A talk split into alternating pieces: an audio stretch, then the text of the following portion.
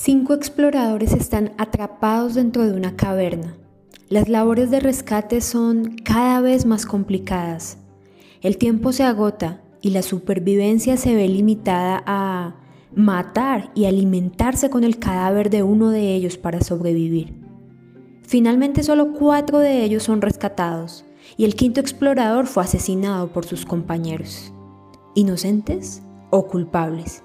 ¿Cuál sería su argumento en este juicio?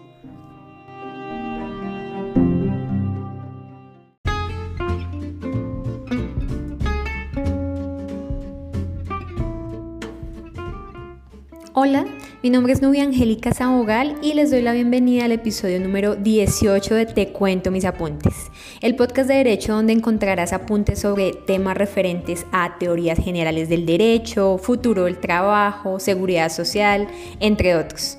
En el episodio de hoy vamos a hablar acerca del famoso caso de los exploradores de las cavernas de Longfellow y a partir de allí vamos a recordar las definiciones de derecho natural o ius naturalismo, derecho positivo o ius positivismo y realismo jurídico.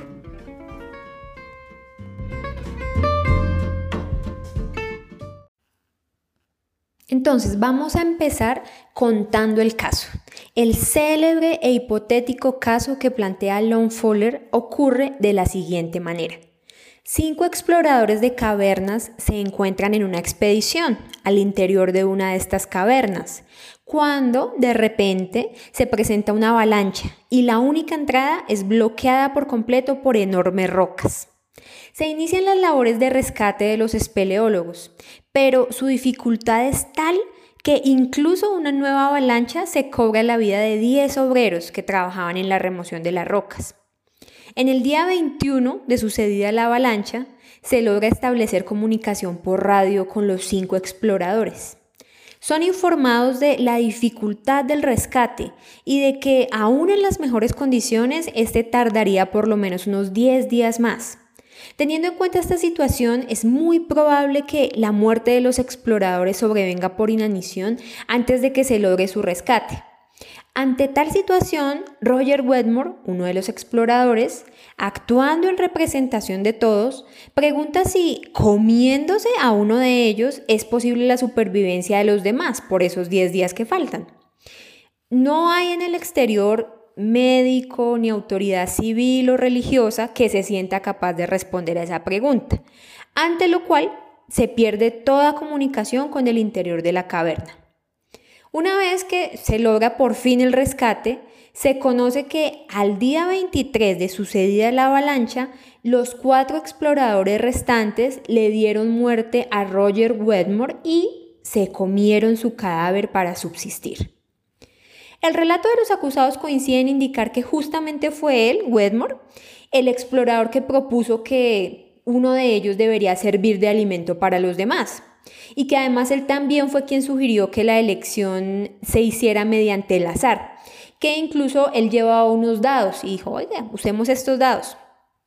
Sin embargo, al parecer, poco antes de llevarse a cabo el sorteo, Wedmore dijo que no, que qué pena, pero pues que le parecía que eso era muy exagerado y que era mejor esperar un poquito más, que de pronto las labores de rescate se lograban hacer antes. Entonces, él se retractó. Sin embargo, pues los otros exploradores siguieron adelante con lo que habían pactado, echaron suertes por él, tiraron los dados por él y pues el resultado le fue desfavorable. Tiempo después de que rescataron a los cuatro exploradores, ellos fueron acusados de manera formal por el homicidio de Roger Wedmore y condenados en primera instancia a la pena prevista para el delito de homicidio, la horca. El caso se lleva a instancia de apelación y allí cinco jueces exponen sus argumentos jurídicos para resolver el caso. De estas ponencias podemos rescatar elementos propios, característicos del naturalismo, el positivismo y el realismo jurídico. Por lo que a continuación, antes de introducir la exposición de cada juez, vamos a recordar los principales elementos de cada doctrina.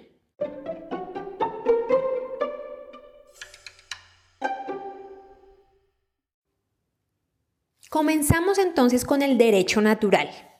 El naturalismo parte de la existencia de un orden moral que está presente o que es inherente al ser humano. Entonces, este ser humano tendría una inclinación natural a la virtud, a la justicia. En este orden de ideas, el ser humano está dotado desde su nacimiento de ciertos derechos, pero también de ciertas obligaciones naturales. En este entendido, el derecho no es creado por los hombres, sino por una especie de instancia suprahumana que lo explica, que lo justifica. Es una concepción jurídica más del tipo idealista, sin caer en el idealismo como tal, al considerar a la naturaleza como fuente de las normas del derecho ideal y justo. En la clásica discusión teórica entre el ser y el deber ser, el naturalismo se ubica en esta última postura, el deber ser. Hay una conexión entre la doctrina naturalista y el origen religioso del derecho, al considerar que las normas eh, debían ser creadas por una voluntad, que en la naturaleza, en última, sería la buena voluntad de Dios. Hecha esta introducción al concepto de derecho natural, conviene señalar al primer ministro y sus consideraciones frente al caso de los exploradores de las cavernas guiadas por esta senda, por la senda del derecho natural. Entonces viene la argumentación de Foster. Entonces, ¿qué dice él? Él me recuerda mucho su argumento a, los mandamientos del abogado, que es un escrito de Eduardo Couture, y en especial al mandamiento relacionado con la lucha por la justicia, que dice así, dice, tu deber es luchar por el derecho pero el día que encuentres en conflicto el derecho con la justicia, lucha por la justicia. Me lo recuerda porque creo que Foster toma un poco este camino al considerar que el derecho vigente proclama inocentes a los exploradores, no los considera asesinos. Y él plantea dos argumentos. El primer argumento es una referencia clara al derecho natural. Foster indica que en este caso no se debe aplicar la norma escrita, sino lo que se conoce como derecho natural. Acude a esta corriente al considerar que el derecho positivo sería aplicable cuando se dan las circunstancias para que los hombres convivan en sociedad, pero que, dadas estas circunstancias puntuales que rodeaban el caso de los exploradores de las cavernas, la coexistencia entre los hombres se hacía imposible y desaparecía la fuerza del ordenamiento positivo. En otras palabras, como en este caso, la conservación de la vida de los acusados solo era posible a través de la extinción de la vida de la víctima, se rompe la estructura habitual del derecho positivo, que pretende castigar a quien tome por su cuenta la vida de otro. Además, en su argumento Foster recuerda el concepto de territorialidad de la norma, en el sentido que, por regla general, la norma se aplica a los habitantes de un territorio determinado, teniendo en cuenta bueno, los límites, las fronteras establecidas, fuera de los cuales no es aplicable y en este caso lo que dice Foster es eso, dice prácticamente los acusados se hallaban fuera de este alcance fronterizo, no solo para el derecho, sino desde una perspectiva moral también cayendo en un estado natural en el que no eran aplicables las leyes convencionales. Su conducta era regulada por un contrato preestablecido entre ellos que se instituía como una regla válida de conducta para esta situación. Adicionalmente, el valor de la vida humana en este caso no tendría, digamos que, no tendría una ponderación adecuada porque uno entraría a decir qué vale más, la vida de una persona o la vida de cuatro personas que se salvaron a costa de esta vida. Eso en el primer argumento de Foster. Y ya el segundo argumento que él dice, me aparto de lo que dije ahorita, ya eso no vale y ¿qué voy a decir a continuación? ¿A qué voy a acudir? A uno de los trozos más antiguos de la sabiduría jurídica que dice, un hombre puede violar la letra de la ley sin violar la ley misma. ¿Qué significa esto?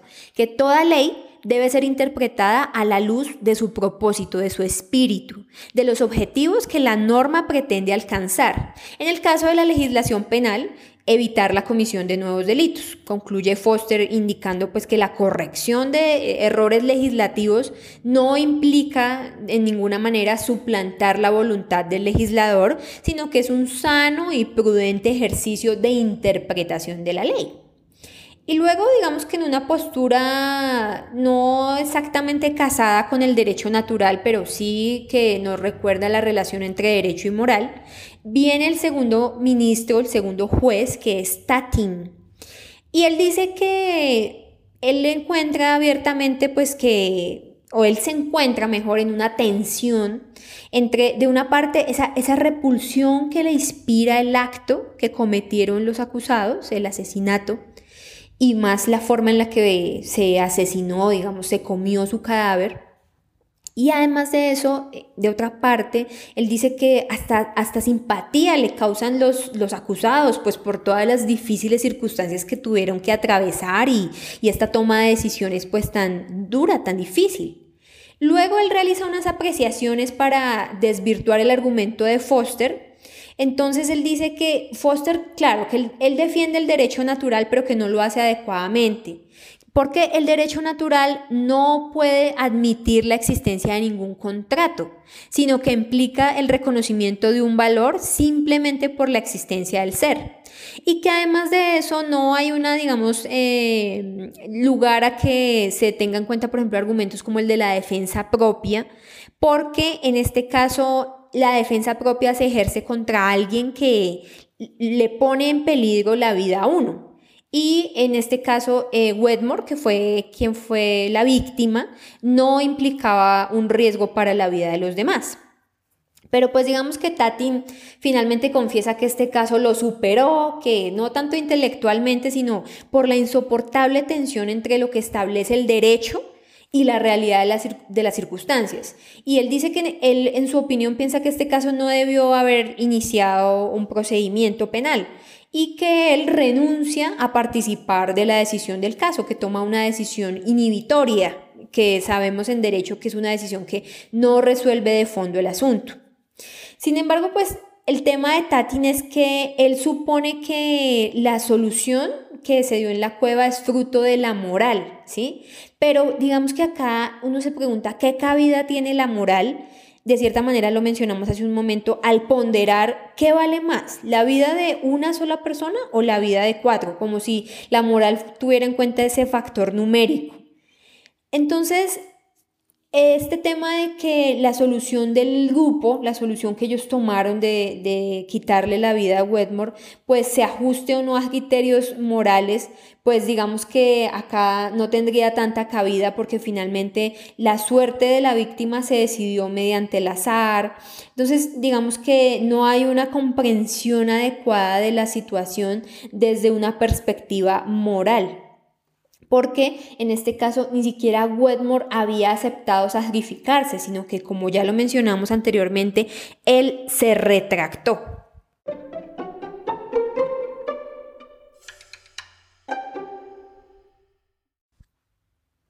La segunda escuela de la cual podemos hablar aquí es el derecho positivo. Entonces, el derecho positivo o el ius positivismo eh, digamos que tiene unas características que conviene que tengamos en cuenta antes de estudiar puntualmente a los ministros de, de esta perspectiva y una de las principales diferencias justamente que tiene el positivismo con el naturalismo es que el positivismo no puede concebir que el derecho provenga de una fuente externa a la experiencia humana. En consecuencia, el positivismo no acepta ninguna norma absolutamente justa e inmutable, dado que sostiene que las normas creadas por el ser humano, o sea, todas, pueden tener un contenido y una validez diferente, de acuerdo al tiempo, al lugar, aunque sean normas jurídicas o morales, pero siempre creadas por hombres.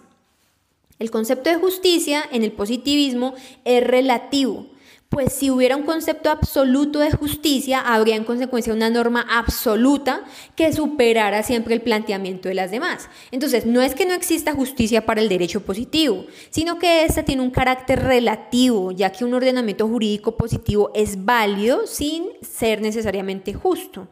Aquí es importante recordar el juego el vínculo, la interrelación entre los conceptos de validez, justicia y eficacia. La validez de una norma expresa su pertenencia a un sistema normativo. Existe como norma porque fue promulgada por el procedimiento adecuado y porque está vigente, no ha sido derogada. Entonces la, produjo el órgano competente, eh, no entra en contradicción con otras normas superiores o de mayor jerarquía dentro del ordenamiento jurídico. La eficacia por su parte de la norma hace más referencia al grado de aceptación, de cumplimiento de la misma en la sociedad. Entonces la eficacia condiciona la validez de la norma, porque si la eficacia es nula, pues no tendría sentido que la norma hiciera parte del sistema jurídico. Sin embargo, hay normas que siendo válidas y justas no son eficaces, no, no se cumplen en el ordenamiento. Y finalmente la justicia, que es el tercer elemento de esta triada, eh, hace referencia a la adecuación de la norma a un sistema de valores. La norma, por ser justa, es también legítima. El positivismo jurídico se caracteriza entonces por su monismo, esto es por partir de la existencia de que solo existe el derecho positivo como tal y no un derecho superior en el cual se fundamente este, como en el caso del derecho natural, ¿sí? que había como una existencia suprahumana. Entonces, la corriente más fuerte del derecho positivo que nosotros conocemos es el normativismo. Entonces, el derecho como norma positiva, como norma escrita.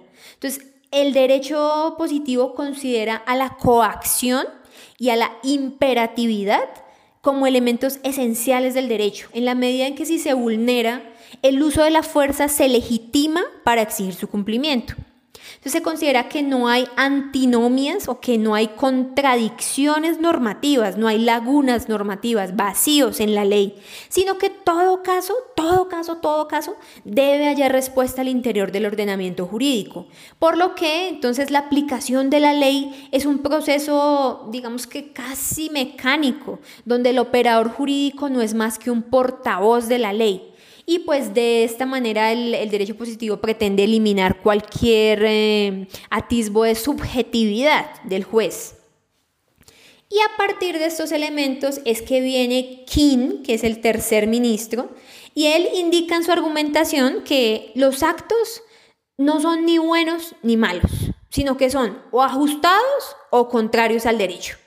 Y en este orden de ideas, él dice que para él los acusados son culpables.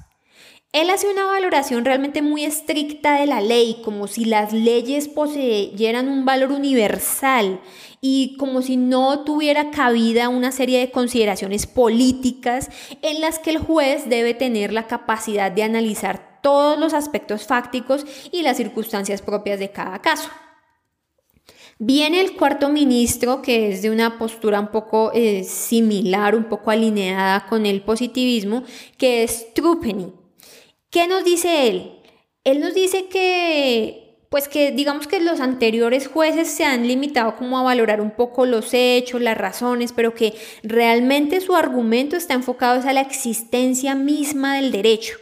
Él dice que, digamos que el derecho, o sea, no se aplica tanto para entender cómo juzgar los acontecimientos, sino para valorar el porqué del derecho. Entonces, si las leyes emanan del poder social, se deben aplicar, pero si hay razones pertinentes, porque de lo contrario, si el legislador, que es quien crea las leyes, considera que se puede hacer una excepción en un caso determinado, pues se puede hacer. Entonces, él lo que dice es que hay un poder de la sociedad para establecer la ley y que, por lo tanto, la decisión del operador judicial es defender los actos del Estado, que aún en un caso concreto implican... Eh, someterse, digamos, a, lo, que señala la ley. Entonces él dice como, como bueno, yo, yo, los, yo sé que ellos pues son culpables, pero sí podemos pedirle al gobierno que les den un indulto, ¿sí?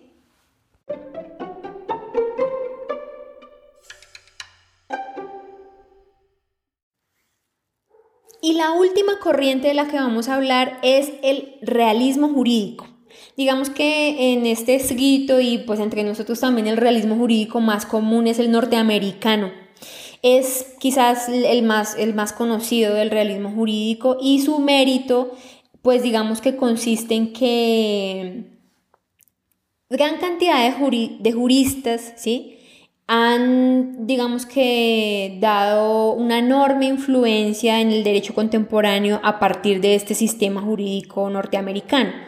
Hay un autor, hay un juez que es muy reconocido en el realismo norteamericano, que es Oliver Wendell Holmes, y él abrió este camino con su afirmación de que la vida en el derecho no es en sí la lógica, sino la experiencia y que a partir de esta experiencia es que se conduce o que se llega a la esencia misma del derecho, a su aplicación a los casos concretos. Entonces, para Holmes, el derecho es el conjunto de profecías de lo que los tribunales resolverán. Entonces, dicho en palabras más prácticas, lo que dice Holmes es que en el derecho, en la resolución de los casos, se debe realizar un análisis de los factores eh, como reglas, principios, doctrinas, la norma, pero también un análisis de los intereses individuales, públicos, sociales y que además de esto, pues eh, al trabajo que en su parecer debe caracterizar a todo el juez, que es casi como un sociólogo que estudia los efectos sociales de las instituciones, de las doctrinas, y pues que él analiza de qué manera se operativizan las normas jurídicas. Entonces que prácticamente este estudio sociológico es como casi indispensable para primero para el legislador cuando promulga la norma, analizando pues la metodología jurídica y también en el momento en el que el juez resuelve, ¿no? haciendo un historial sociológico del derecho y reconociendo la importancia de una solución razonable y equitativa en, el caso ya puntual. Entonces, a partir de estos conceptos del realismo, estas características, Handy, el quinto ministro, el quinto juez, considera que para establecer, para dictar la sentencia, él dice que, por ejemplo, que quizás los otros jueces dirán, ay, qué loco, pero que uno debería decir, oiga, la opinión pública tiene los ojos acá puestos, esto es ejemplarizante, o sea, de lo que nosotros digamos acá se pueden definir muchas cosas en cuanto al derecho y la sociedad. Entonces, em, él dice, hay que analizar todos estos factores. Y él finalmente considera que son inocentes. Él hace la interpretación quizá muy laxa de la norma, pensando en el interés de la mayoría y no solamente en los derechos o obligaciones de unos pocos perjudicados.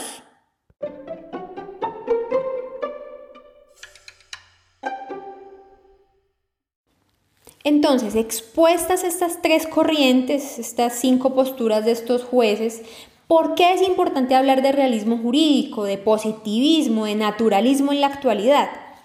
Más allá de una mera discusión doctrinal, podemos ver que en la práctica nuestros operadores judiciales pueden fundamentar sus decisiones en una o varias de estas corrientes y esto nos permite reflexionar sobre el papel del juez, sobre la forma en la que se adapta a las diversas formas de interpretación de unos hechos y que no siempre llevan a una misma conclusión.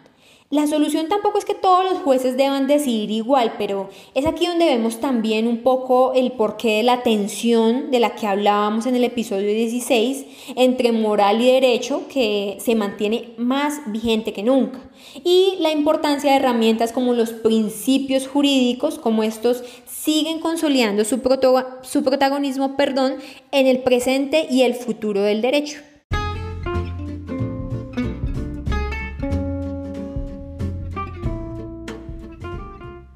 Terminamos. Los invito como siempre a seguirme en redes sociales, en Instagram como Te Cuento Mis Apuntes Derecho y en Facebook como Te Cuento Mis Apuntes. Allí se enterarán de la publicación de nuevos episodios. Además, si se pueden suscribir en la plataforma en la cual están escuchando el podcast, en Spotify, en Apple Podcasts, en Castbox, en eBooks, en la que usted lo esté escuchando, si adicionalmente usted deja un comentario o califica mi trabajo, pues realmente me haría muy feliz porque esto primero me permite mejorar, ¿verdad? Retroalimentarme y además de eso me hace más visible y pues podemos ir haciendo más grande esta comunidad de aprendizaje del derecho. Les envío un saludo muy, muy cariñoso, gracias por escucharme y espero que lo hagan nuevamente muy pronto. Recuerda que aquí en Te cuento mis apuntes de derecho hago mucho más que prestarte mis apuntes, te los cuento.